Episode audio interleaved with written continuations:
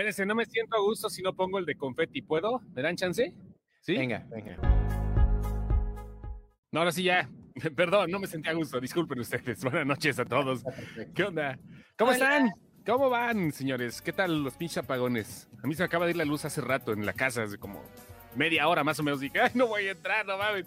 De hecho, nuestro invitado estoy preocupado si no se, si, si haya quedado sin energía eléctrica o algo, porque no se ha no reportado se ha- todavía. No se ha reportado para nada. No, Esperemos no, que todo esté bien nada más. Sí, con que todo esté bien, ya lo demás es lo de menos, ¿no? Gracias. Gracias a todos. ¿Estamos listos? Oigan, yo quiero empezar con un saludo muy ¿qué- qué- especial. Échalo, tú arráncate como si fueras mariachi. Ventura. A mí sí me emociona estar Arturo Ventura. Es cierto. Él, ¿Qué él fue, él fue mi primer seguidor en Twitter cuando, cuando empezó, cuando empezó, sí, este, cuando empezaron los podcasts, él fue el primero que me agregó a Twitter. Qué bonito es Está esto. en mi Oye, corazón. Y cuando estuve enfermita me mandaba, me mandaba recetas de té y así. Y, Ah, qué bonito. él y, él y Angie también me estuvieron ahí.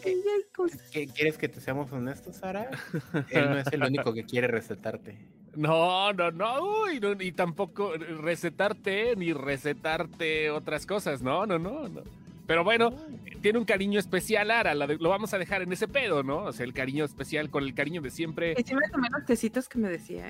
Él Eh. nada más me, me, me recetó uno de hierba santa que no encontré, entonces ese sí no, no me lo ¿Eh? pude echar. Saludos, hermosa la Ara. Saludos, miren, Ruta Aquino dice, buenas noches, bebés de luz, mándenle un saludo a Cabil Pineda de mi parte, que hoy está muy contenta con él, la parte de Ruta Aquino. De, de Rodaquino.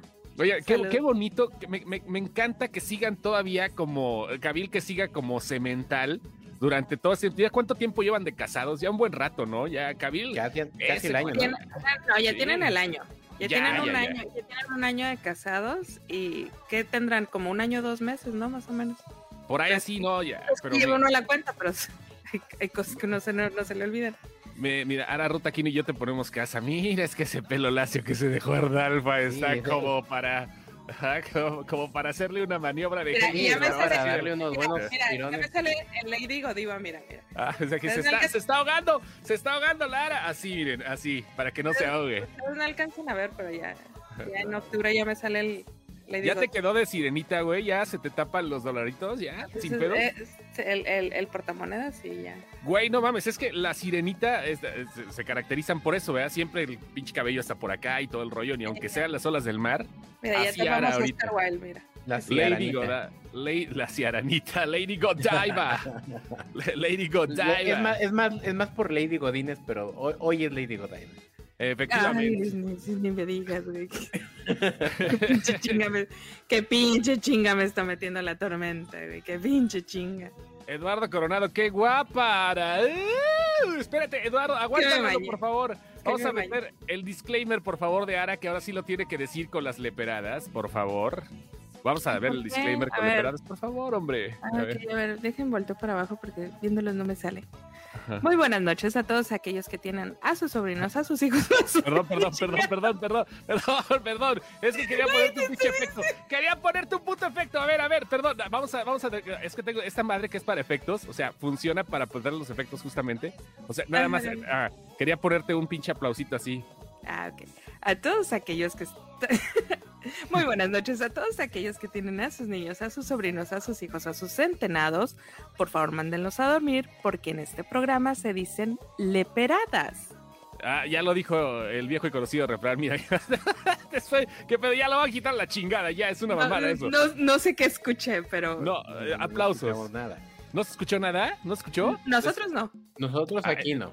Oh, qué raro es este pedo, ¿eh? Se supone Dice, que dice que le pusieron quejidos, güey. No, pues sí. ah, no. O sea, ¿No? ¿cómo, güey?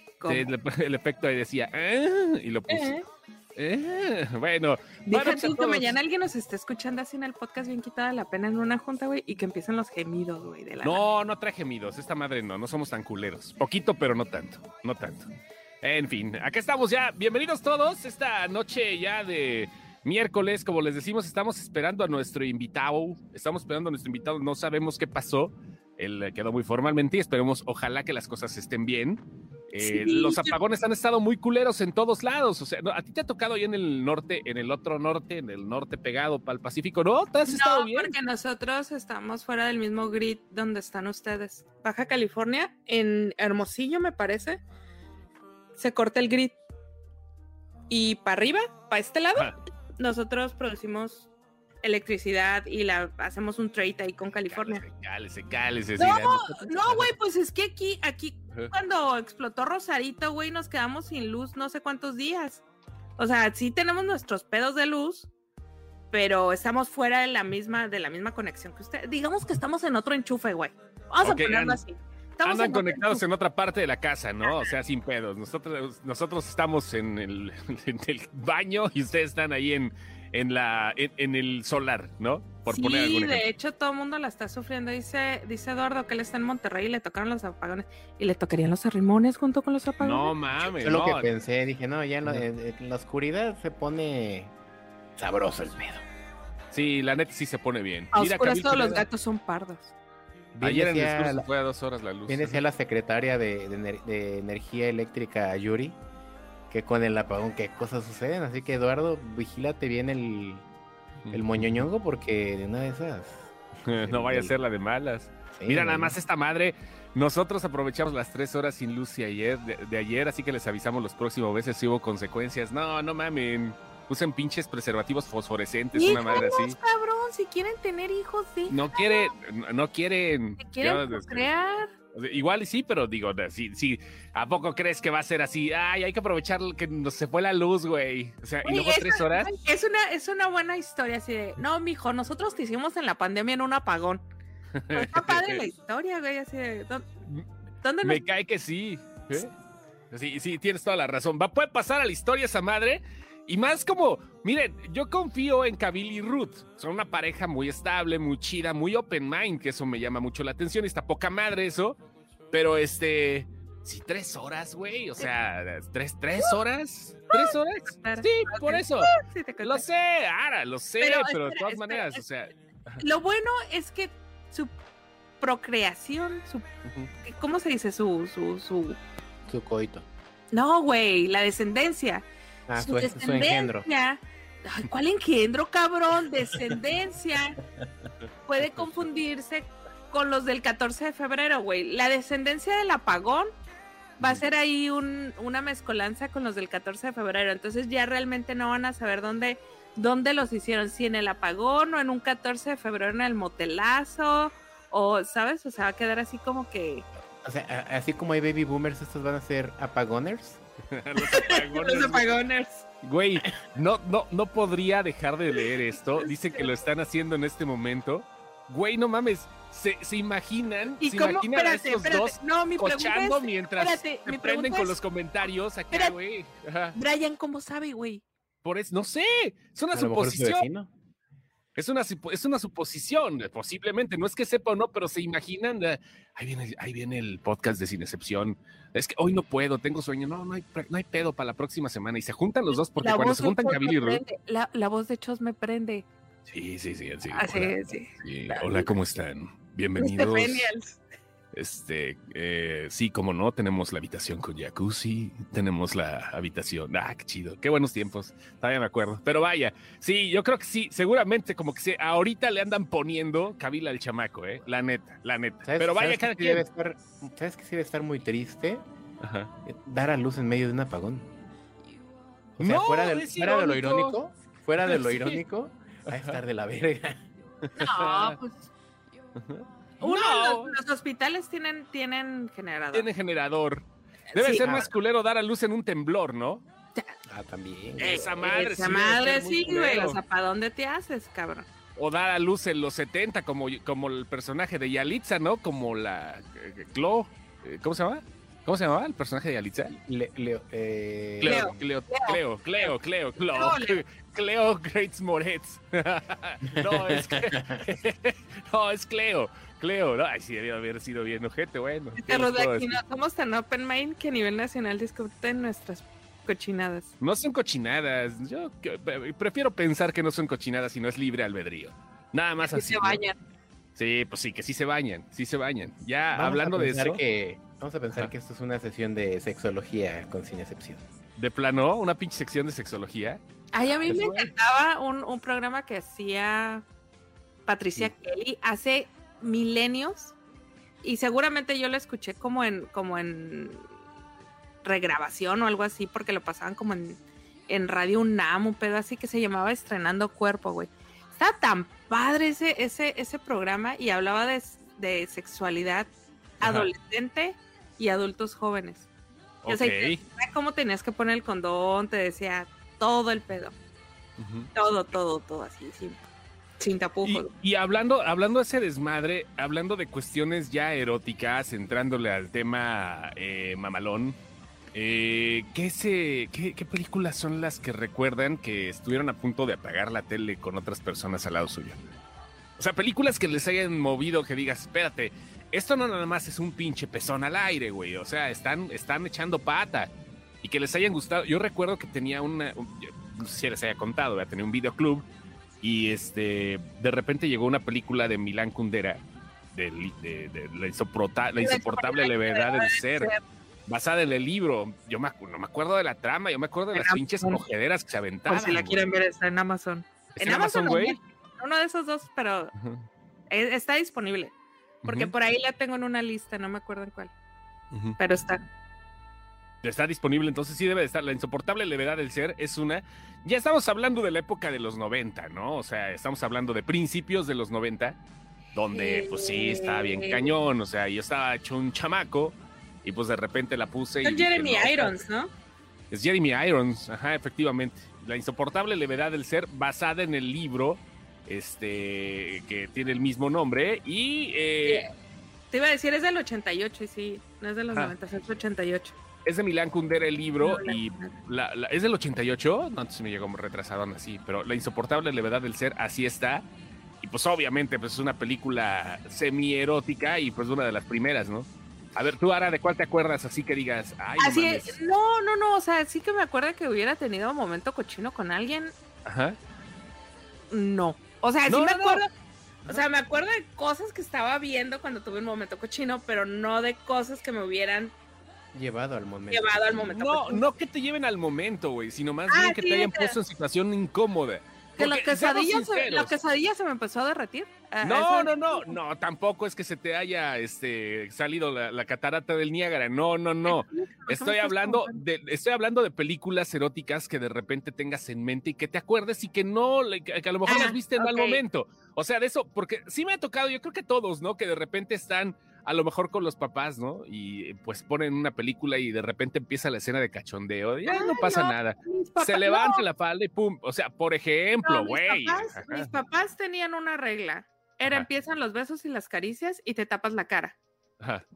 Entonces, y nosotros pues éramos bien obedientes, porque como aparte teníamos HBO americano, entonces pasaban como todo lo pasaban sin censura.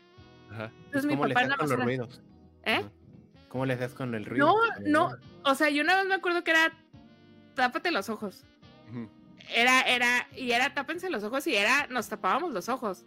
O sea, sí lo hacíamos. Porque aparte sabíamos que si nos llegaban a de cachar, fondo acá, se tapaban los ojos y fíjate que ahora que lo mencionas, no sé si le ponían mute o qué, Pues pero no, no me sí, acuerdo, ¿no? no me acuerdo haber escuchado sonidos. Me acuerdo, tengo muy grabado una escena eh, cuando era muy niña, yo creo que debe haber tenido como 5 o 6 años.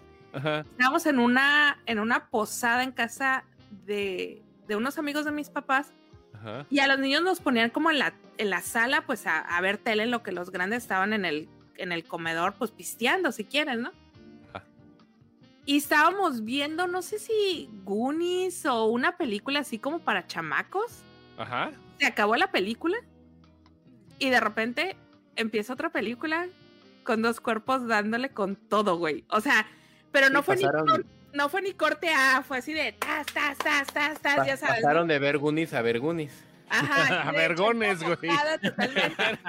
De vergonis pasaron a vergones, güey. Lo cu- curioso es que no sabíamos qué estábamos viendo. O sea, porque pues no sabíamos qué estábamos viendo, güey. Entonces sí era así como que súper chancla mojada, ya sabes. Y se empieza a abrir la cámara y pues empiezas a ver que son dos personas ahí en una misma cama. Ajá. Yo creo que a los adultos les tomó como un minuto reaccionar así de, cámbiale la tele y así de que corren todos al mismo tiempo, ya sabes, uno se, se interpone entre la pantalla, el otro nervioso trata de cambiarle el canal, las mamás tapándole los ojos a los niños. Éramos como unos siete, ocho chamacos, güey. Ajá. Los papás no sabían ni dónde meterse. El dueño, de, la, la dueña de la casa le empezó a poner una gritoniza al dueño porque fue así de, te dije, pendejo, que no los dejara solos. Dice, a mí me tocó, me pasó con Game of Thrones of Mad Men, dice Fernando Campo. Ok. Game of Thrones of Mad Men. Ah, pues es que, miran, sí, había mucha chichi y mucho pelo, ¿no? Sí, o sea, ah, sí, estaba ahí muy distribuido. Te podía tocar en cualquier momento. Era una ruleta. sobre todo Mad Men, que La ruleta, había, la, la ruleta de la chichi. había, Sí. había, había pelo ahí, ¿no? Como una frase de la película Guachicolero que esperemos eh, nuestro invitado por ahí ande, que decía, este, ya, Creo que ya viene, ¿eh? Creo que ya viene. Un- Una frase interesante de la película Guachicolero que decía al momento que llegan a un lugar donde hay chicas y le dice, vamos a ver pelos. Dice, no mames, pendejo, más pelos tienes en tu puto bigote culero. Esas madres ya no se usan, cabrón. No. Qué bonita frase. No, no, no, chulada. Vamos a ver si viene Edgarnito ya. Al cual Sí, estamos ya. esperando. ¿Ya está? Ok. Ya, ya nos está informando que, que ya mero llega. Así que tranquilo, sigamos hablando de, de pelongocheses.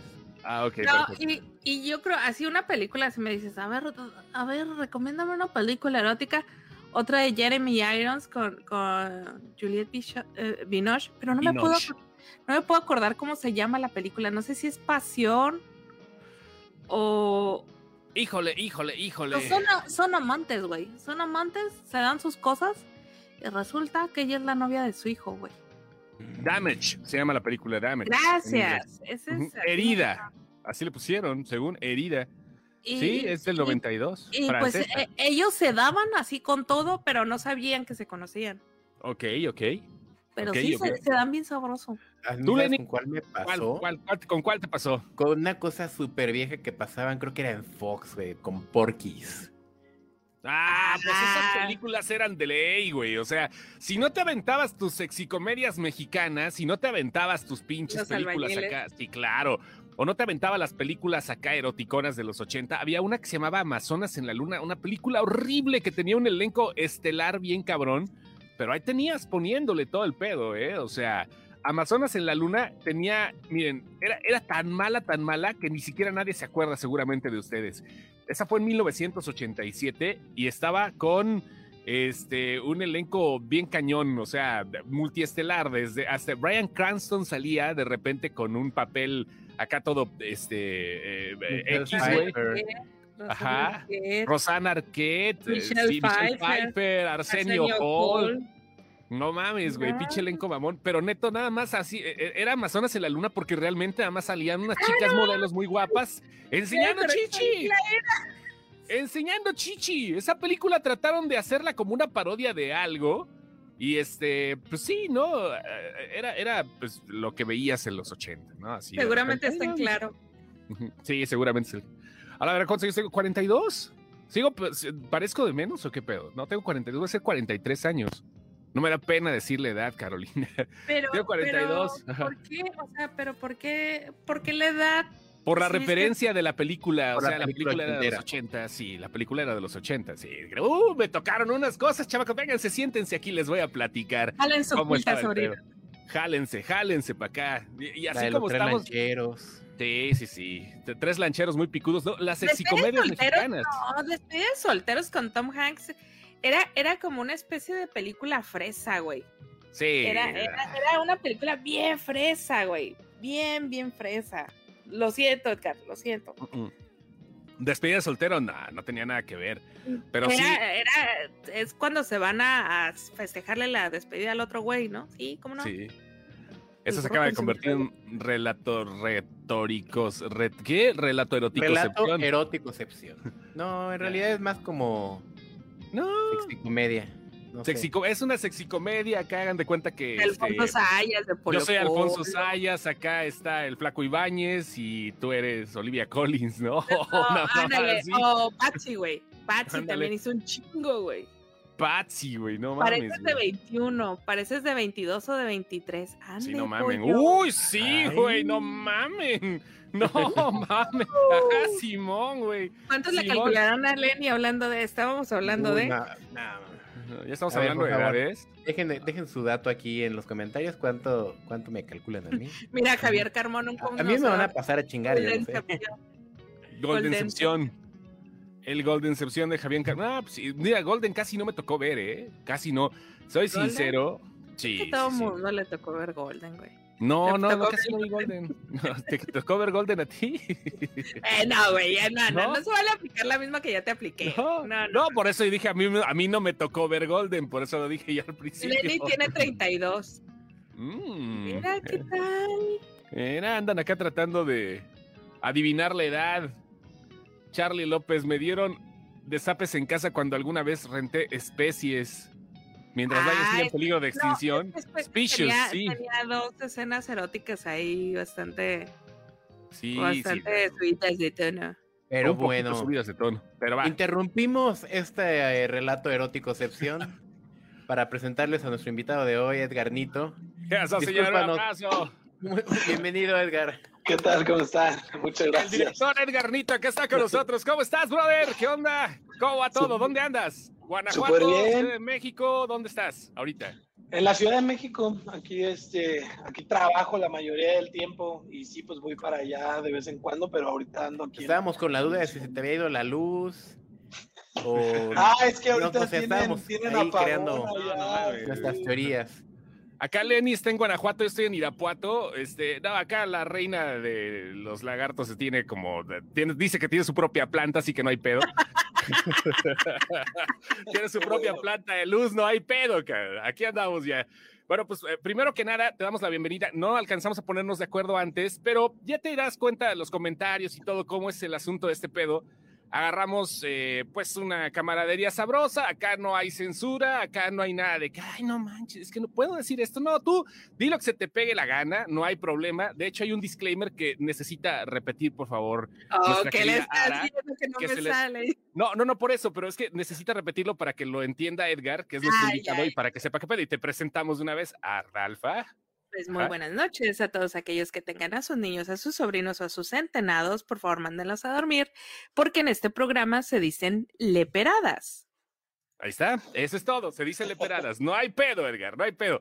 Aquí está Ok. Lenny y aquí está tu servidor, el Chosto. Pues acá estamos listos y ya, eh, pues eh, para platicar un poquito acerca de ti, estábamos hablando de otras pendejadas, pero gracias, ya llegaste a callarnos y eso es bueno, porque queremos que hable el director. Porque ya nos habíamos descosido. Ya, ya, ya, ya estábamos, andábamos cabrón.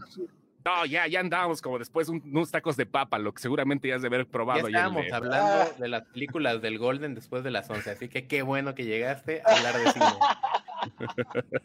que Buenas vaya, películas. Oye, sí, te- te- te- hablando de cuestiones de, de dirección, seguramente te tocó tu época ac- acá toquetera, ¿no? Donde entrabas al, al- al Golden a las 12 de la noche y decías, ah, mira qué bonito, no sé, los títulos que le ponían medio extraños, ¿no? Eso también puede resultar inspirador para alguien que se dedica a hacer cine, de repente las películas del Golden. Pues no sé, me acuerdo que había Golden 1 y Golden 2, ¿no? Ah. El 2 era el bueno, el 2 era el bueno. El 2 era el chido, ¿no? Así, depende del horario, porque si no podías ver a las, a las 12 de la noche, había permanencia voluntaria para cambiarle nada más al otro a las 2 de la mañana, ¿no? Ahí va dependiendo. Pero bueno, vamos a platicar con Edgar ya al respecto, un poquito de él. ¿De dónde eres? Este, pues, eh, ¿cuántos años tienes, obviamente, para más o menos eh, checar qué onda, por dónde va tu idea ahorita en este momento? Y ya sabemos que eres director de cine, pero ¿cómo te surge todo esto? Eh, pues soy, soy de Irapuato, Guanajuato. Este, nací, crecí allá. Hace, hace algunos años ya este, mo- me moví a la Ciudad de México co- por una cuestión justo de poder seguir haciendo, haciendo cine y que fuera más sencillo, pero siempre regreso a Guanajuato a filmar, ¿no? Me llevo como varias gente de mi crew, es inclusive de allá, de León, de Irapuato, de Guanajuato capital y que también están aquí y allá y pues regresamos a hacer, a hacer proyectos por allá.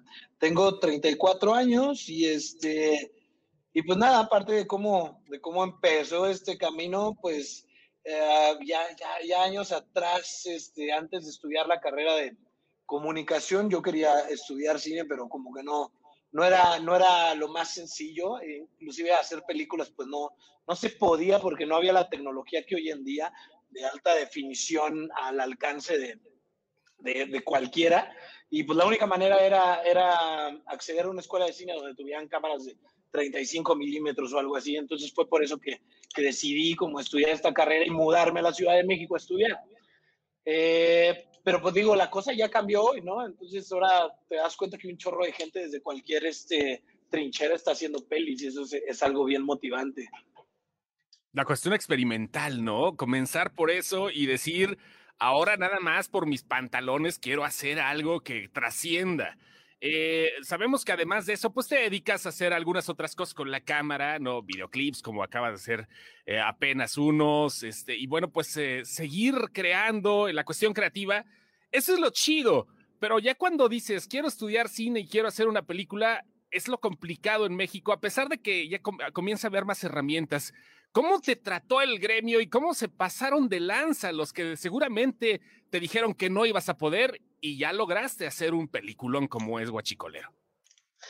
Sí, pues obviamente eh, yo creo que no solo le pasa a, a, a, los que deciden una carrera como cineasta, sino en general es muy común en México, en el arte, que te intenten desanimar, ¿no? En la, la música, en, en, con cualquier disciplina artística, es el clásico de te vas a morir de hambre, ¿no?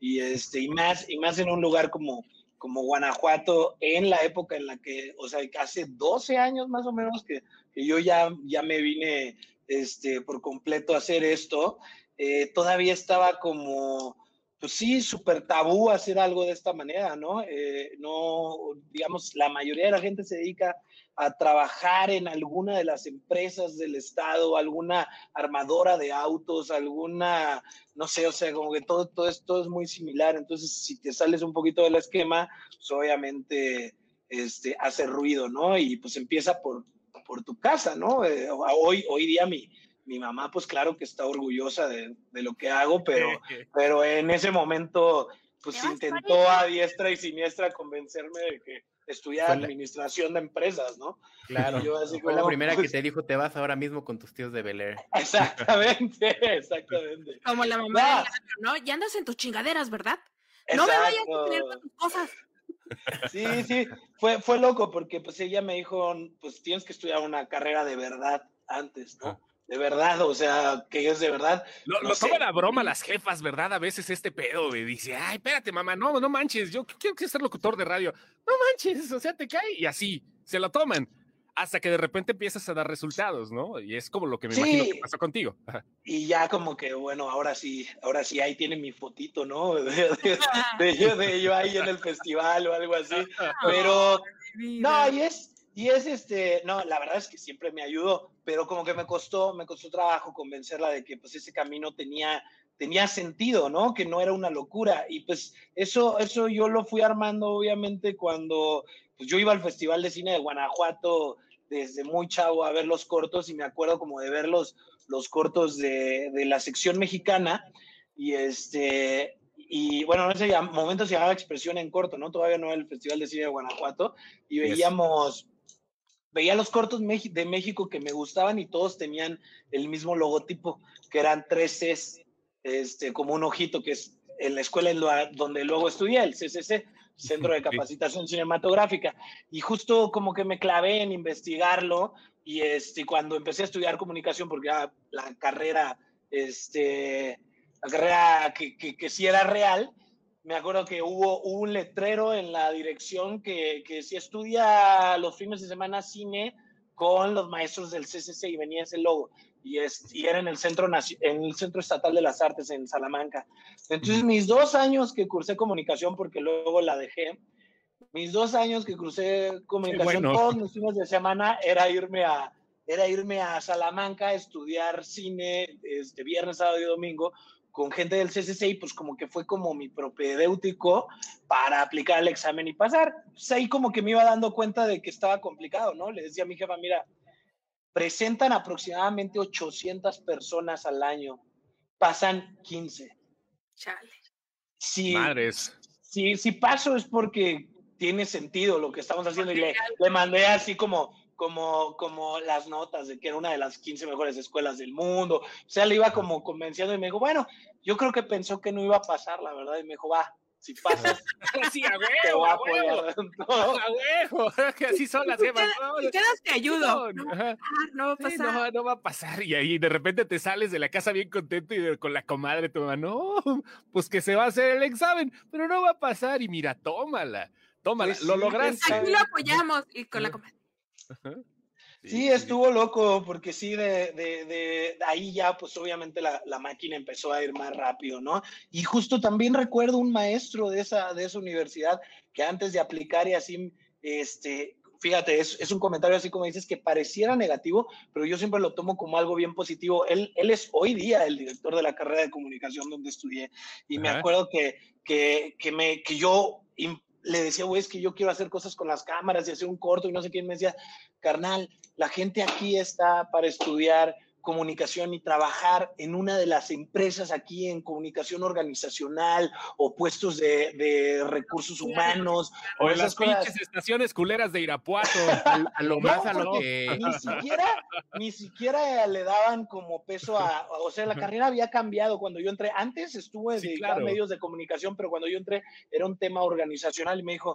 O político. Si, es, si lo que tú quieres hacer es eso olvídalo, vete al CCC o al pero me lo decía como, o sea, me lo decía medio mala onda, eh, como en tono malo, pero luego dije, no, claro, este güey me está diciendo la neta, ¿no? Se me lo estaba diciendo desde diciendo, su experiencia de yo no deja lo esto. Lo que, lo, que no, sí, lo que no te podía decir directamente el director de la carrera, o sea, salte de aquí, cabrón, esta madre no funciona, te lo dijo de manera irónica y le entendiste sí. a huevo. Ajá. Sí, tal cual, y, y pues ya, de, de, o sea, ahí, ahí fue como el primer paso y pues eh, ya estando, ya estando en México, pues obviamente hubo hubo también cosas complicadas, ¿no? De inicio me di cuenta pues que entraba a una escuela donde, donde obviamente pues hay, aquí en la Ciudad de México hay tradición de cineastas. Entonces sí, claro. varios de mis compañeros eran hijos de cineastas.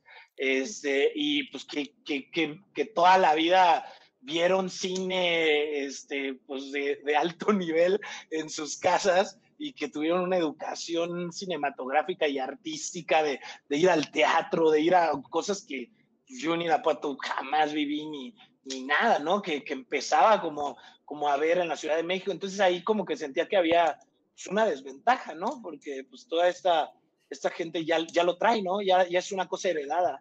No, y aparte y... conocen gente, ¿no? ¿Por qué? Porque en las madrugadas, en las tertulias, en las bohemias, pues son los, los sobrinos de el, el, el ahijado de... No, no, los hijos son los hijos, o sea, eran los hijos. ¿Qué más no, herencia los quieres, güey? Eran los hijos, varios. Y otros éramos como yo, pero de diferentes lugares. Había otro chavo de Tijuana, había otro chavo de El Salvador, había este, otro de Guadalajara. Y como que ahí decías, bueno, estamos la mitad que son que no tenemos nada que ver y la otra mitad que ya vine acá. Entonces era como, como pues interesante ver que, pues nada, que era un mundo súper nuevo para mí, que no tenía nada que ver con la educación que yo tuve y que pues desde ahí súbete a, a, a, ese tren y empieza a competir con ellos, ¿no? Pero pues poco a poco, y eso, como que eso, ese reto te motivaba como a, pues a darle, ¿no?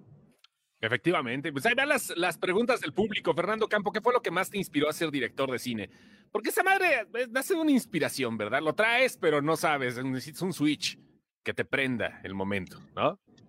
Pues sí, uh, son varias cosas, ¿no? Son varios momentos este, en, en, la vida, pero pues no sé, o sea, yo, yo creo que si, si no hubiera sido cineasta me hubiera gustado ser, ser músico y, este, y la verdad es que era muy malo. Entonces, vi como, vi como mientras teníamos mi banda de punk rock con puros cuates de 13 a 15 años, como empezaban a estudiar sus carreras y uno, y, y unos sean mayores, yo era de los chicos, y uno se iba médico, otro arquitecto, otro abogado. Y yo, bueno, ¿qué pasó? Es que no íbamos a dedicar nuestras vidas a ser a ser rockstars toda la vida. ¿Qué pasó? ¿Cómo en qué momento todos Como dice la canción, muy pocos quedamos rockeros, Y al rato andabas todo emo, ¿no? Acá, super panda y todo el pedo. Pues, a huevo, a pues, huevo. Pues, mi manera fue esa, ¿no? O sea, como, como seguir haciendo algo, una disciplina artística con los medios que pudiera. Y, este, y yo ya me iba encaminando como hacia el cine también, este, pues por el festival de cine, por todo lo que veía. Pero pues también me acuerdo como de las primeras pelis que vi que me, que me impactaron y que dije, bueno, esto es algo así sí me gustaría hacer, que, que pues que creo por ahí en la secundaria haber visto que nos puso un maestro, el Señor de las Moscas, y que para mí como que fue súper impactante ver a, ver a todos estos niños este, matándose entre ellos. Y también nos pusieron por ahí naranja mecánica, ¿no? y como que yo no sé qué, qué onda con esos maestros. Sí, sí. No, espérate, era otra generación. Si ahorita les pones una película clasificación C, sea por muy artística que sea, no, no vaya pinche grito en el cielo y todo cuando regresan a las aulas tan solo. No manches, no quiero ver a niños de secundaria ahorita eh, ver naranja mecánica porque no, ya quiero ver el grito, todo está bien cabrón y te tocó. o sea, yo, yo me acuerdo que me la llevé, después la volví a rentar y en la casa la vi y, y, y mi mamá me dijo, ¿qué estás viendo? Pues una película que pusieron en la escuela y la quería como volver a checar, ¿no? Me dijo, ¿cómo es posible que les pongan eso, no? le dije, eh, le dije, es una película de tu época, no es de la mía, ¿por qué te impacta? ¿No? pues sí, ya, ya, agarró la onda. Oye, y hablando de impactos, ¿qué, ¿qué te dio por hacer guachicolero? Es un tema muy cabrón. O sea, quitando el, el, quitando el argumento de la película y la película en sí. Decir guachicolero eh, desde hace mucho tiempo en México se ha convertido en un estigma. Ha sido un pedo muy, muy difícil para las familias, para los eh, estados, para el país en general. Y tú, eh, repito, sin tocar el argumento, te aventaste a tocar ese tema directamente. Y ya si hablamos de la película, contaste una historia de amor con algo imposible, cabrón. ¿Qué pedo? ¿Por qué guachicolero? Pues, o sea, como te digo, no, no es que me haya alejado de Irapuato, o sea, yo, yo regreso seguido y tengo, tengo conocidos y familia y pues este, yendo para allá, eh, por ahí del 2015, creo que estábamos justo en Navidad o algo así y, y, el tema era, y los guachicoleros y los guachicoleros y tal, eso, eso ya, se, ya se hablaba entre la gente de allá, era algo que en, que en la Ciudad de México no no tenían así ni la más remota idea de que existía, pero que en Irapuato sonaba ya súper fuerte. Y, este, y justo yo preguntaba, ¿qué, guachi? ¿Qué? ¿Qué es eso? Y, y lo que a todos nos pasó la primera vez que lo escuchamos, ¿no? ¿Y a poco se dedican a eso? Y, y, y me llamó así muchísimo la atención desde la primera vez, ¿no? Ese día, me acuerdo, salí de ahí de la Navidad, creo que nos fuimos un bar después de, de ese rollo y ya iba yo en mi cabeza escuchando unas rolas y pensando como no puedes, o sea, imagínate a dos vatos peleando bajo una fuga de gasolina, que, eh, hay que hacer una película sobre esto, ¿no? Y este, y bueno, eso fue, ese fue motivo suficiente. Y decir, esto nadie sabe esto, nadie sabe esto, o sea, aquí en Irapuato sí, pero nadie sabe esto y, eventualmente lo van a saber, entonces hay que, hay que, hay que darlo a conocer. Obviamente, y lo más curioso es que justo se te, se te cruza el estreno con el, el, incidente este de Hidalgo. Con la explosión que hubo, ¿no? Sí, sí.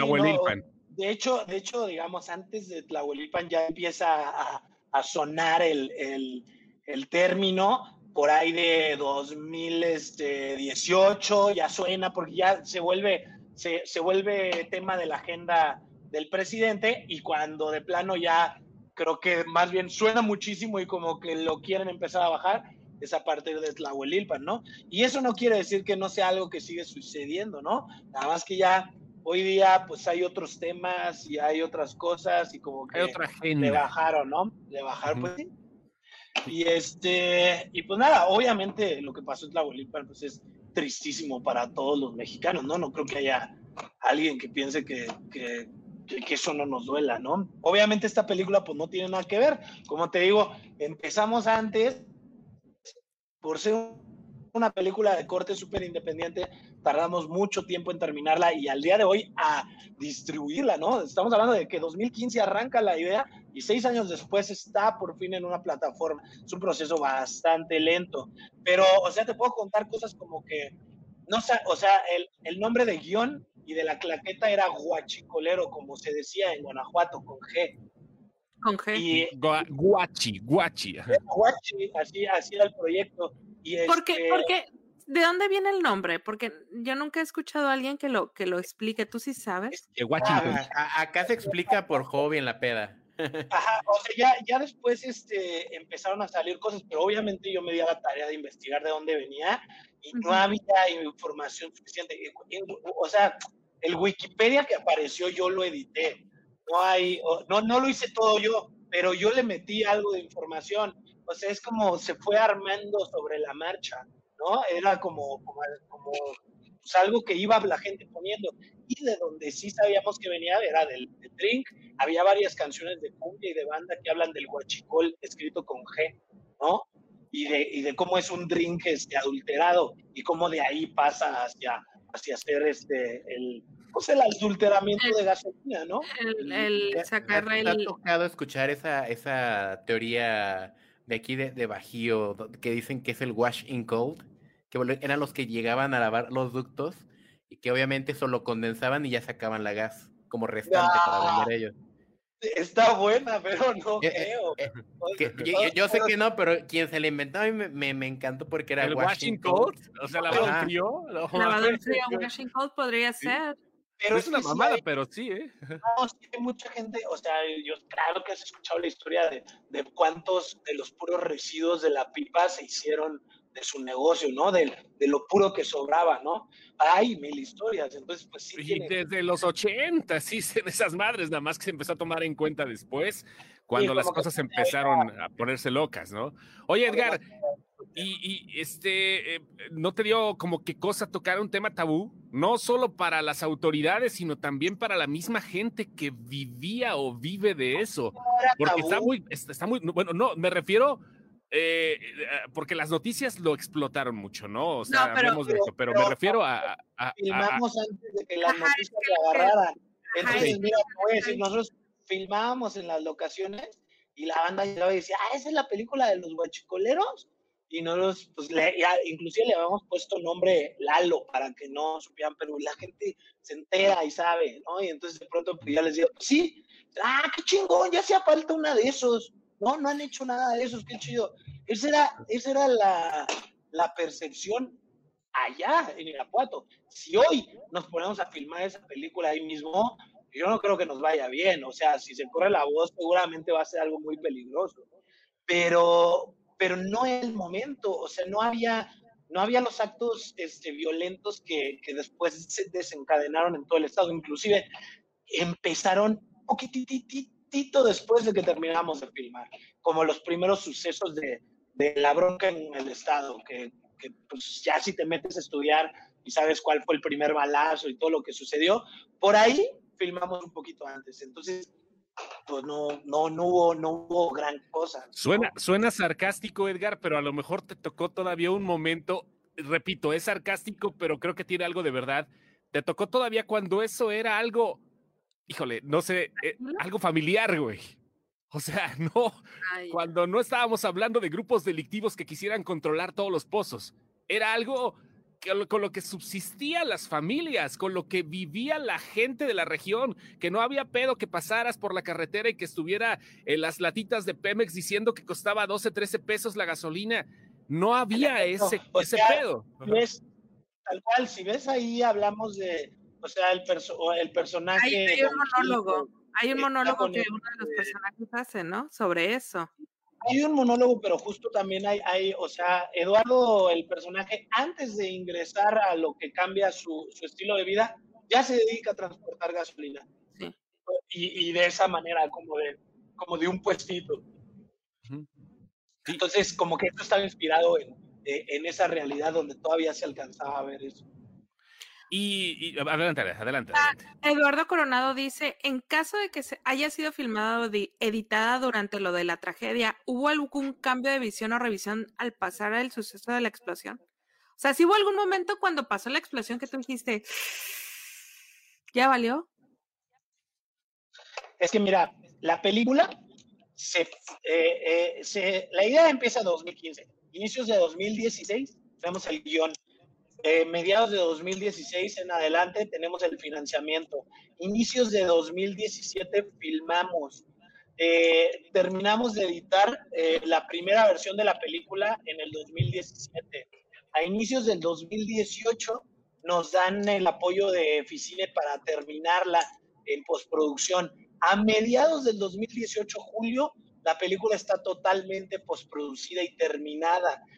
Empieza a buscar su salida a festivales. A finales de 2018, por ahí de octubre, nos llega la carta de Tribeca de todavía no se puede anunciar, pero en el 2019 a inicios estrenan en el festival, ¿no? La invitación al festival.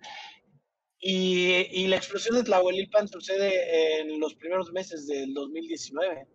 O sea, tú ya estás más allá del bien Estaba cerrada y aceptada en Tribeca antes de que eso sucediera. Entonces, pues ya no había nada que hacer. Fue pura casualidad. Sí. Es que más bien, o sea, mira, creo que es evidente que, que, que si, que, que si hay gasolina hay fuego.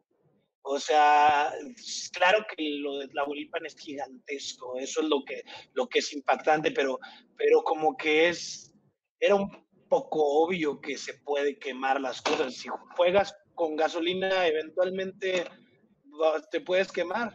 Y está, está padre, no sé si lo, si lo pensaste así, pero está, está muy padre la alegoría que hiciste de, del incendio y lo que sucede poco antes del incendio, lo que estás mencionando precisamente, si, si juegas con fuego te vas a quemar, ¿no?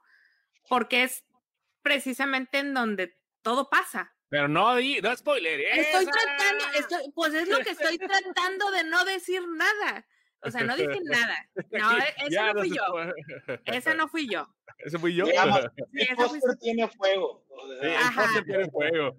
Pero, la forma en que usaste el fuego como una alegoría de todo lo que estaba pasando, a mí, bueno, no sé si lo hiciste a propósito o así quedó, pero está, está, está muy padre la forma en la que llevas toda una narración a que llegue ahí exactamente, ¿no? No sé si, si fue a propósito o qué, pero está padre. Pues, o sea, yo sí, sí mis referencias, este, antes de escribir donde, donde había fugas de gasolina ya incendiadas y que, y que evidentemente queríamos como llegar hacia un punto climático que, que, que, pudiera ser visual. Sin embargo, en la primera versión de guion, que fue la primera que se filmó la película, no logramos filmar eso porque nuestro presupuesto no nos daba para hacerlo y, este, y, y era diferente. Eh, sin embargo, mientras filmábamos otra escena ahí en Aldama, este, alguien quemó sus cultivos en el cerro y él y, se un de producción corran. y valor de producción corran como Super 8 justamente. Así olvídate de lo que estás filmando vamos a filmar este fuego porque no hay manera alguna de que nosotros lo podamos hacer. Entonces este no sabíamos ni siquiera bien cómo cómo lo íbamos a, a poner en ese momento, no estábamos preparados, pero nos inventamos dos escenas, lo del caballo, o sea, el caballo estaba ahí, grabamos el caballo, este, un policía, las cosas que teníamos así, que, que, que le dan como veracidad, porque es totalmente real, y luego ya cuando nos dieron el dinero del oficina para terminar la película, les dije, ahora sí podemos hacer la, la, la escena que, no podíamos pagar en ese inicio, que es la fuga de, este, de, eh, incendiada, ¿no? Y entonces regresamos con un poquito de dinero a hacer tres días de rodaje y generamos esa, esa, esa torre de fuego. Sí, esa escena del caballo les quedó muy bien hecha, ¿eh? Déjame. No, y es que, y es que tiene, hablando de escenas, tiene momentos memorables, pero no solamente las escenas de, de, de, de, bueno, básicas en ese aspecto del huachicol y demás, las escenas de, híjole, podría ser que, yo sé que no es, no, no, no, no, no, no voy a spoiler. yo no lo podría decir que es una coming of age porque pues está muy acelerado, a lo mejor es una coming of age, pero así en chinga, o sea, porque las cosas pasan así en friega. Y es una película romántica a final de cuentas, es una película con tintes eh, 100% pues, pues, románticos, porque pues es eh, la historia de un chavito y de cómo se enamora de una chavita ¿cómo conseguiste a los actores? Están cabrones los morros, que ahorita ya deben estar grandecitos, ya, ¿no? Los chamacos aquí, este, pues yo creo que ya son mayores de edad los dos, ¿no? ¿Cómo estuvo sí, eh, Regina ya era mayor de edad, Regina tenía 18 años cuando filmamos y Eduardo tenía... Sí, se chiquita y Eduardo tenía 16 o 17, hoy ya, no, 16, hoy ya creo que tiene 18. Este, pues, pues nada, sí, siempre, sí era una historia de amor. Yo me acuerdo que con Alfredo Mendoza, que es mi co-guionista, la llamábamos al proyecto, le decíamos, ¿qué onda con la comedia romántica, no? Este, así le decíamos de, de, cariño, pero en realidad, pues siempre supimos que, que para sustentar el lado, el lado que iba a causar emociones fuertes en el espectador, y que, y que, y que causar impacto, que, que, que, el shock fuera como bastante, necesitábamos que te enamoraras de los personajes de, de, inicio, que los quisieras, que te enamoraras de ellos y que fueras con ellos y entonces después este, pues causar a la película, ¿no? Porque si no, no iba a haber manera de que fuera pues, pues, pues más pegador, ¿no? Eh, este fue más o menos la idea. Sí, porque al final es, eso es lo que es el cine, ¿no? O sea, alguien por ahí dijo que ya todas las historias están contadas, lo importante es de qué manera la vas a contar, ¿no? Entonces tú encontraste un asunto social que estaba pasando en donde tú vivías y contaste una historia de amor en medio de, ese, de esa historia social y, y está bien contada, o sea, el güey te cae muy bien, el chamaco te cae muy bien. sí, sí, sí, tiene empatía. Dijo, ajá, te, cae muy bien cuando va y busca sus cosas. Te, te, dan ganas, lo, lo, lo, digo en buen plan, te dan ganas de sapearlo como no seas pendejo, cabrón. O sea, así no es. Sí, sí, déjame decir una cosa. Ya está comiendo cuando, cuando se da cuenta que, se da cuenta que, que ya no está su dinerito. Ajá a mí se me hizo un hueco en el pecho, güey. O sea, sí, sí fue así de, güey, no mames. Sí, a huevo. Güey, su, su, dinero, güey, ¿Qué, ¿qué, pedo? Así, y mi sopita, ya ni siquiera me terminé mi sopa, fue así de que la dejé, ya se me quitó el hambre, güey. Es el momento de las emociones, vaya. Sí, yo dije película, su dinero, güey. O sea, ¿qué Es una película muy emocional. Es una película que, que, que, creo que sí juega perfectamente bien con esos picos y, y, y, y ya, ¿no? Valles, perdón, de, de todo, ¿no? O sea, como ¿Cómo puedes prender y al mismo tiempo bajarle tantito y luego volver a hacer todo esto de manera eh, alegórica, ¿no? Al, al tema. Y ahí te tiene, al final de cuentas ahí te tiene. Está, muy cabrón ese pedo. Y, algunos punchlines que, te, que de verdad están de no mames. Estaba, estaba viendo la película. No, no manches. cuando llegan acá, eso no es spoiler llegan a un lugar, no sepa, ah, écheme la culpa a mí, écheme la culpa a mí. No, Javier, no, Javier, no están contando todas. Eh, no, no, estamos contando ni nada, cabrón. No, nada, no, hemos dicho nada de la cuando, película. La, la, la, frase tan bonita que eh, soltaron cuando llegan al bar y hablan de, de, de, pelos, ¿no? O sea, esa, esa, madre, no voy a contarla, necesitan verla. No manches, pinches punchlines acá de que sí, te cagas de risa que no es una película para eso y lo logran, cabrón. O sea, Esa, eso, e, ese tipo de líneas, la verdad, que qué padre que lo mencionas, porque a mí también es algo que me gusta mucho de la peli, que disfruté mucho a la hora de realizarla y que son que esas líneas que te dan risa no estaban en el guion son cosas que, que, los propios actores este, proponen. Esa, esa en particular es, es una frase de Pascasio que, que, que la aventó y, y, y, que pues funcionó a partir de ahí, pero Mames, creo cabrón. que se, se, dieron varias así en el, en el proceso y que están en la película a partir de que la manera del trabajo actoral fue algo muy, muy, este, pues, pues muy abierto a, a, a experimentar. O sea, hablábamos de, de, de, trabajar con Eduardo, que era un actor natural, este, sin, sin que se aprendiera diálogos, sin que, sin, sin, que conociera toda la historia, sino que fuera este, construyendo mientras la filmábamos. Y en ese aspecto los otros actores que ya eran conocidos, que tampoco se aprendían diálogos, sino que reaccionaran a lo que, a lo que Eduardo naturalmente les iba a dar. Entonces eso daba un juego uh, óptimo para, para, que, para que pudieran improvisar nuevas cosas. Obviamente había como una línea de, de va de aquí a acá y tiene que pasar por esto. Uh -huh. Van ustedes, ¿no? y cada vez era diferente, cada vez era diferente y, no sé, a lo mejor un proceso normal de cine, pues este, de pronto dices, ya iba a salir el trailer, de pronto dices, este, em, eh, eh, pues no, debe ser igual, ¿no? Y nosotros estábamos abiertos a que todo el tiempo cambiara y todo el tiempo hubiera cosas frescas y cosas así, pues salen cuando estás concentrado para que eso suceda. Eso, eso está chingón, ¿no? O sea, estar concentrado para que las cosas fluyan sin tener que forzarlas. Buen método, ¿eh, Edgar. Está poca madre. Oye, y ahorita ya está Guachicolero en, en Amazon Prime, pero antes de hablar de eso, eh, sí, sí, en Amazon Prime Video, este, eh, pero ¿qué pasa con Edgar Nito? ¿Qué viene? Una época complicada para hacer cine ahorita. ¿Qué sigue? Pues, pues este, eh, sí es complicado, pero digamos ya más o menos empieza a ver como...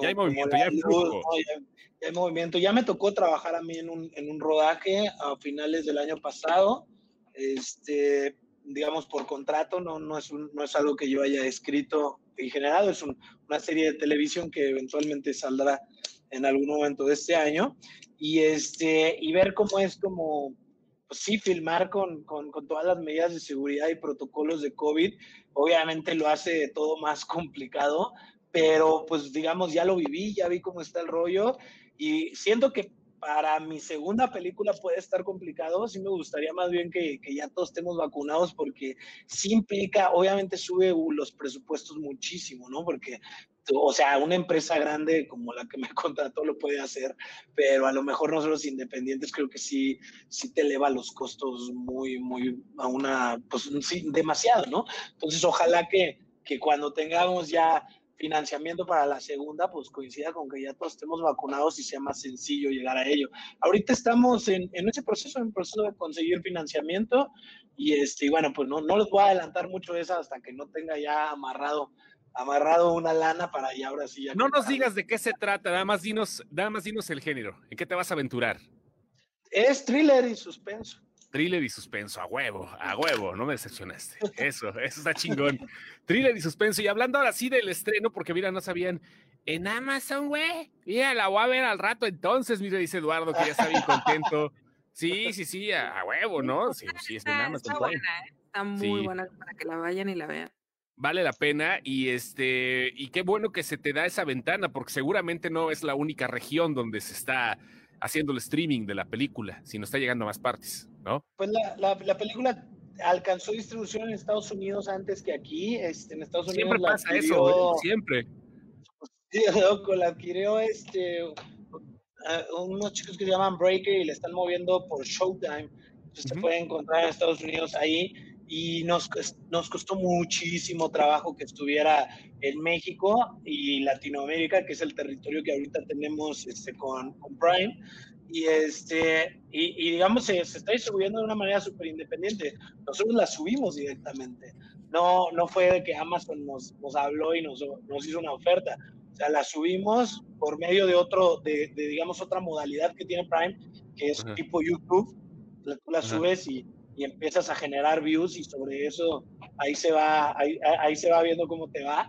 Y, este, y bueno, llegamos a esta manera de distribuirla pues porque el tema incomodó mucho a los distribuidores y no se animaron a entrarle. Y, y sabes qué, eh, y te tengo que confesar algo, el, el nombre creo que, eh, híjole, trae, trae ahí un, trae ahí un... Trae un estigma hay mucha, gente, que, no lo, que, que no la quiere, que, que, que, luego en los comentarios ves que como que no la quieren ver, ¿no? Que dicen así como de, ay, esa película debe estar bien prendida, ¿no? Ese es el clásico chiste, ¿no? sí, sí, a huevo, a huevo. o sea, no. Eh, ya te acostumbraste, ¿no? Ya te este, acostumbraste a toda la bola de, bullying. Y, y, luego hay este, muchos que, que dicen, ah, ya, pobres, pobres, ya déjenlos descansar. Eh, sí, es que... Y es así como de, pues, obviamente ahí yo entiendo que esa persona está entendiendo que la película trata de Tlahuelilpa. Y pues no trata de eso. Pero, y entonces a lo mejor eso dicen, no, yo no la voy a ver porque ya vi los videos de la realidad y no quiero saber nada más al respecto. Pero gente que cruza esa barrera y que se aventura a verla, al revés. Nos escriben y dicen, no, hombre, yo pensé que trataba de eso, pero nada que ver, está bien buena, no manches, me enamoro del morrito, voy con él y empiezan a platicar todo lo que ustedes están platicando ahorita y entonces salen. Pero claro, cuesta trabajo que, que, crucen esa barrera, que digan, ah, sí me voy a animar a verla. Entonces, pues nada, aprovecho el espacio pues para invitarlos y que, que la juzguen ya que la vean, o sea, véanla y ok, si no les gusta, ahí escríbenos y méntenme mi madre si quieren, pero, pero véanla y, vean de qué trata, ¿no? Porque pues, si, si, no se dan el chance, pues nunca van a saber. Así, como chingados, ¿no? Yo sí tengo que confesar que yo tenía el mismo prejuicio del que estás hablando. O sea, yo vi el nombre, eh, Lenny nos, nos, nos lo había puesto de tarea hace creo casi un año, si no me equivoco. Fue Yo tengo desde que salió en 2019 queriéndola ver y como dice Edgar, salió en todo el sí, perro mundo. salió y ese de aquí y la única vez que la pude, y todo. La única vez que la trajo, creo que creo que la trajeron a Guanajuato al GIF, no pude, fue como de puta madre. Ajá, y yo veía el nombre y yo decía, no, güey, es que no, o sea, no, no, no, los antihéroes a mí no se me dan, no, no, es, una cosa que no quiero ver. Eh, tengo mis, mis, mis asuntos, no me llama la atención. Me gusta mucho el cine mexicano, me gusta ver cine independiente mexicano, pero el nombre, güey, tenía un asunto, incluso la vi bajo protesta, así fue así de, ah, bueno, la voy a ver porque, porque tengo que verla, porque tengo que saber de qué, qué, qué estamos hablando, ¿no? Y a los cinco minutos se me olvidó. A los cinco minutos la película ya había comenzado, como dice Chos, te das cuenta que es un coming of age, te das cuenta que es un morrito que te está contando una historia y que pues dentro de la historia sucede algo que estaba afectando en ese momento al entorno del personaje. Ya, ahorita ya te va a pedir el teléfono del rulo a ver si se lo rolas. ya, ya. Igual, eso está cabrón, ¿no? O sea, Está muy chida la, la, historia. Eh, no, Rulo, Rulo, Rulo, el, es Rulo, ¿no? El, el, el, otro chavo, ¿no? El, otro chavo, Rulo, sí es el chavo. con que era Rodo, no sé por qué. Bueno, nosotros que somos de Guanajuato, no sé si te pasó, Lenny, ya, este, pues ya más con los, los comentarios. Güey, no mames, sí, sí, la, la, gente de Guanajuato, supiste, digo, tú eres de aquí, eh, eh, reflejaste perfecto lo que se vive en las comunidades de Guanajuato, cabrón. Mucho, mucho, se, se, ve igual las motos, este, las motos itálicas. ¿La secundaria? La, secundaria, bueno, la secundaria, digo, está muy bien hecho todo el todo, sí, toda la parte que, que, es de comunidades que dices, güey, eso, eso, seguro es lo de Juárez, güey, eso seguro sí, es... ándale, es Aldama, es Aldama, güey, o sea... Es Aldama, en realidad es, en Cañada de la Muerte, Aldama. Este, ahí, ahí fue la, la, mayoría. Algunas cosas se hicieron en Abasolo y otras en, en, eh, o sea, más allá de Cañada, o subes al Lama, está Cañada de la Muerte y luego pasas de Cañada de la Muerte y existe otro pobladito que se llama este, Santa Rosa, no es el otro Santa Rosa. No, no, no es el de Lima. No. no, es ese. Es, un, es donde está la escuelita, es otro poblado. Y el Encino, son tres pobladitos que quedan por ahí. En esos tres nos la pasamos filmando la película. Y pues para hacerla, convivimos mucho con la gente de ahí, pasamos muchas horas de scouting ahí, varia gente de ahí actúa en la película, ¿no? Entonces, pues hay, hay algo de, realismo. Eso la mina de arena me gustó. Local. Me gustó, la, mina de arena me gustó mucho el, ese ah, scouting me, eh, me, gustó mucho. Ese, ese es de, de los areneros estos que están en, en la de León, ¿no? No, es, es, ahí mismo de, de, bajada hacia, pues antes de llegar al Dama, por ahí está, por, ahí lo vimos. Como está muy bien hecho ese scouting para, para la escena que nos un, un, chiste y un reclamo local, Edgar, creo que no escuché ni un D. O sea, que es frase característica. creo que no, te juro que, que, que el, el, el, S y el D eran frases que, que, que escuchaba cuando yo era chavo, cuando yo estaba ahí pero hoy, con hoy con Eduardo me di cuenta que ahora lo que todos decían en ese momento, por lo menos era el CAR, quitaron el S y pasaron por el CAR. Y eso sí lo dice así, no, chido CAR, que es algo que en, ningún otro lado dice. Como cabrón, como decir cabrón. carnal. Es como carnal, como carnal, un carnal, pero que se oye como nada más en la zona. Que ¿Y el D qué era? eh, pues como de CD. sí, el D es como una expresión que se, eh, es como para reafirmar la afirmación. usamos todo el tiempo. El CD, no D. El CD, no D. Y nada más acá, en toda la zona del Bajío, hasta la Purépecha en Morelia también, está cabrón el D, ¿eh? Pero vaya. Sí, sí, faltó un D por ahí. Faltó un D por ahí. Ojalá la próxima película le hagas un, homenaje al D. Oye, Sale ya dice... camiseta que diga D. D, no, es súper acá. Ya encasqueté a mi hermano y mi cuñado para que la vean también. ¡Corra la voz, perros! ¡Corra la voz! Eso, eso. Eso, No, mientras, la neta es que qué chido que corran la voz, porque mientras más gente la vea, más fácil tenemos este, pues, la misión de, de, colarnos y craquear el algoritmo de Amazon y que nos recomiende a más gente, porque ahorita de manera, como les dije, como la subimos independientemente, a alguna gente ya le empieza a aparecer en sus recomendaciones si es que ves cierto tipo de cine. Sí, claro. Algunos. A mí sí me apareció. a ver, pero no aparece así de inicio en todas las teles. Entonces necesitamos como verla y verla y verla para que ese algoritmo como que se confunde y diga, a ver, esta película, ¿qué onda? Y le empiece a aventar a, a ver, perros. Perros, eh, craquear el algoritmo de Amazon no significa voy a Cuevana 3, cabrones, no mames. métanse a Amazon Prime Video y ahí jalen el pedo. No se confundan, por favor, porque luego parece que se les tiene que explicar dos veces, chingados. Mira, dice Lupis Ramírez, yo también tenía el prejuicio de verla, solo la juzgué por el nombre, pero ahora que escuché sus comentarios, definitivamente la voy a ver el fin de semana. Ahí está Lupis Ramírez, mira, ahí está. Ahí está. Lupis, si no te gusta, escríbenos a nuestras redes sociales y dínoslo, no hay ninguna bronca. Dinos si te gustó, si no te gustó, lo chido es que la veas y que tú misma crees tu, tu punto de opinión. Pero pues también hay que hablar, hay que hablar de quién ya la recomendó antes que nosotros. O sea, a ver, se ganaron mejor director, eh, nueva narrativa de director en, Tribeca, se ganaron mejor filme en Sitges, se agarraron mejor primer trabajo en Los Arieles, o sea.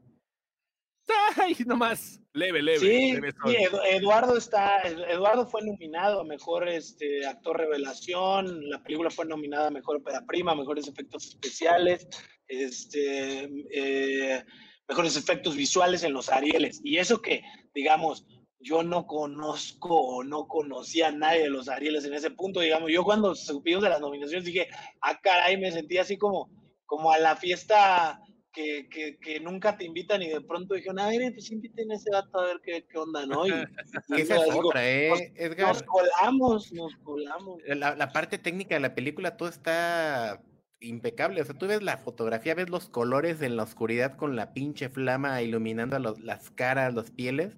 El, el, audio, también la mezcla de audio es. la mezcla de audio está muy cabrón. La ¿eh? musicalización a mí me gustó. La, la al principio que sientes que estás viendo Hans Zimmer, ¿no? Es que estás escuchando Hans Zimmer al principio. Es ese pedo bien nolanesco al principio. ¿Lo escuchaste, ahora? La, a mí me empezó a llamar la forma en que usaste la música para ciertas escenas cuando ciertas cosas, sí, sí, sí, sí, cuando ciertas cosas suceden, cuando llega oliendo medio extraño este niño y le pregunta a su mamá en dónde estaba, ah. este, la, la forma en que cortaste a música en ese momento, sí me hizo voltear, dije, ah, cabrón, hasta, le regresé, dije, eh, me, me gusta ese, ese juego de música con lo que estoy viendo, ¿sabes? Es, es como, ¿qué es lo que está sintiendo la mamá en ese momento? La música, cómo lo está reflejando lo que ella está sintiendo, ¿no? Es, es como, hijo de tu puta madre. Sí, sí, sí, sí, sí. Creo que sí tiene un chorro de aciertos la película.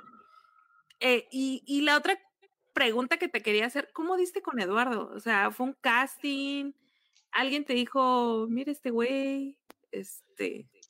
Pues no, eh, eh, estábamos haciendo casting en el Foro Acana, en una escuela de teatro en, Irapuato, que nos prestaron para hacer el casting y después para hacer un taller este, actoral donde, donde Eduardo y varios chicos de Irapuato como que refinaron su, su técnica.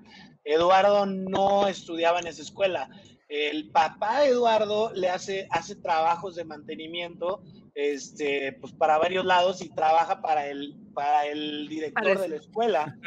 Y estaban, estaban, pintando, estaban pintando las paredes. No mames. Eduardo a trabajar con él y pues, pues, le dijimos, o sea, estábamos viendo que muchos de los actores pues, estaban bien, pero no estaban dando el, el perfil.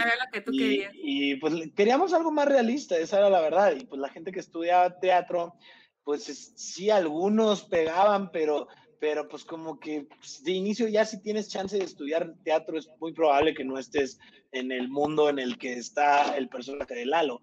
Y al contrario, Lalo, digo, en el guion se llamaba Lalo y Eduardo se llama Eduardo, entonces también coincidió, pero, pero, uh, pero bueno, él es, e, e, es, hijo de Toño que se, que se dedica a la albañilería, ha trabajado eh, echando la mano en eso. En ese momento estudiaba la escuela y nosotros lo impulsamos siempre a que, a, que siga estudiando, pero digamos, tenía conocimiento de trabajar con sus manos, de estar haciendo cosas así. Por ejemplo, hay diálogos que él dice, que, que le dicen, oye, pues, ¿qué has hecho antes? Y dice, pues nada, hay trabajar de macuarro. Ajá, albañilería de macuarro. Eso, eso él lo dijo porque sí ha trabajado de eso, ¿no? O sea, eso no es, eso no está en el guion. Dice, a, todo le, a todo le hago, ¿no? Hay un momento en donde dice, pues a todo, le, hago. le, hago. Sí, hay un poquito de todo. E, esas son cosas que buscábamos en nuestro personaje, pues que sí fuera alguien de verdad, ¿no? Sí, porque al principio dije, ay, qué mal actor. Los primeros cinco minutos, ¿no? Así de, ay, qué mal actor. Sí, güey, pero no es eso. Y luego ya en eso se empieza a desenvolver y dices, no, güey, sí es muy buen actor y está totalmente en lo que está haciendo. impúlselo, cabrón. O sea, que, les diga en este pedo, ¿eh? sí, nosotros sí le, o sea, nosotros lo apoyamos como en cada momento que él quiera y que nos pregunta y todo. Y pues en muchos momentos, obviamente, hay otros actores que también le dicen, oye, hazte este casting o síguele, ¿no? Y pues, pues si él se anima, digamos, tiene todo nuestro apoyo para, para, pues, para seguir adelante. Obviamente, pues depende de él también, ¿no? Que, él, que él diga, sí, le voy a dar de lleno o no, ¿no? Hay veces que sí quiere, hay veces que no. Sí, pues igual ahorita que se aproveche. La de ahorita está le da la punzada, pero seguramente si el halo de ahorita llegara a buscar a la Ana, en sí encontraría otro pedo, ¿no? ya no ocupa el conejito. Ya no ocupa el conejito ni el celular. Bueno, vámonos, señores. Muchas gracias, Edgar Nito. Las redes, ¿dónde te podemos encontrar? ¿Qué es lo que puede hacer la gente para buscar tus proyectos y, encontrarte a ti como director? Este, bueno, pues las redes sociales de la película son Guachicolero Película en Instagram, Guachicolero Película en Facebook. Mis redes sociales son Edgar Nito. Eh, en Instagram, en Facebook y tengo un sitio web que es edgarnito.com. En edgarnito.com se pueden meter y picar la opción de Showreel y viene todo lo que he filmado antes de, de Guachicoleo, todos mis cortometrajes están gratis ahí. Algunos tienen con Santa Fe Clan también. mira, yo los anduve buscando y no, encontré en dónde. México Bárbaro, ¿dónde, ¿dónde está, eh? Porque la anduve buscando. México Bárbaro estuvo en Netflix, ya sí, ah. creo que acaban de, de, cambiar de plataforma, entonces no sé, no sé si, si ya está disponible por ahí otra vez. Eh, pero digamos, mi secreto lo tengo compartido en, en, en mi sitio web. Eh, ah, ahí, está todo mi trabajo anterior en, términos de ficción. Y claro, ahorita estamos este, colaborando con Santa Fe Clan, rapero guanajuatense, este, que la verdad de lo mejor que hay en México. Y estamos este, haciendo sus videoclips en, en un proyecto bastante interesante de cumbia. Y, y, pues ha sido muy divertido también cambiar con él, ¿no? Entonces, pues hay varias cosas ahí saliendo, varias cosas. Síganos y ahí vamos diciendo de todo un poco. Perfectamente. Que mandes a dormir al abuelo, Ala, por favor. No se puede ir si no lo vas Abuelo, váyase a dormir. Gracias. Perdón, disculpe, ya, ya lo mandaron a dormir al abuelo. Gracias. Gracias. Edgar Nito, por favor, un aplauso fuerte para Edgar, estuvo aquí con nosotros. Esperemos que no sea ni la, la última vez, por favor, que podamos seguir, la primera sí es, pero la última no, que podamos seguir platicando y que podamos seguir echando desmadre un poquito con los proyectos que vengan. Aquí tienes, aquí tienes un foro para explayarte todo lo que quieras y gracias a toda la gente que estuvo por acá, ¿eh? La verdad. Gracias. Este Muchas gracias, yo, yo encantados cuando quieran igualmente, gracias. Perfecto. Prometemos post para tu película, que eso es oh, chido también. Sí, la reseña, la reseña que no puede faltar. Gracias, Lenny. Adiós. Gracias, Costo. Gracias, Sara. Gracias. Bye. Se lo lavan, se lo lavan, banda. Adiós. Adiós.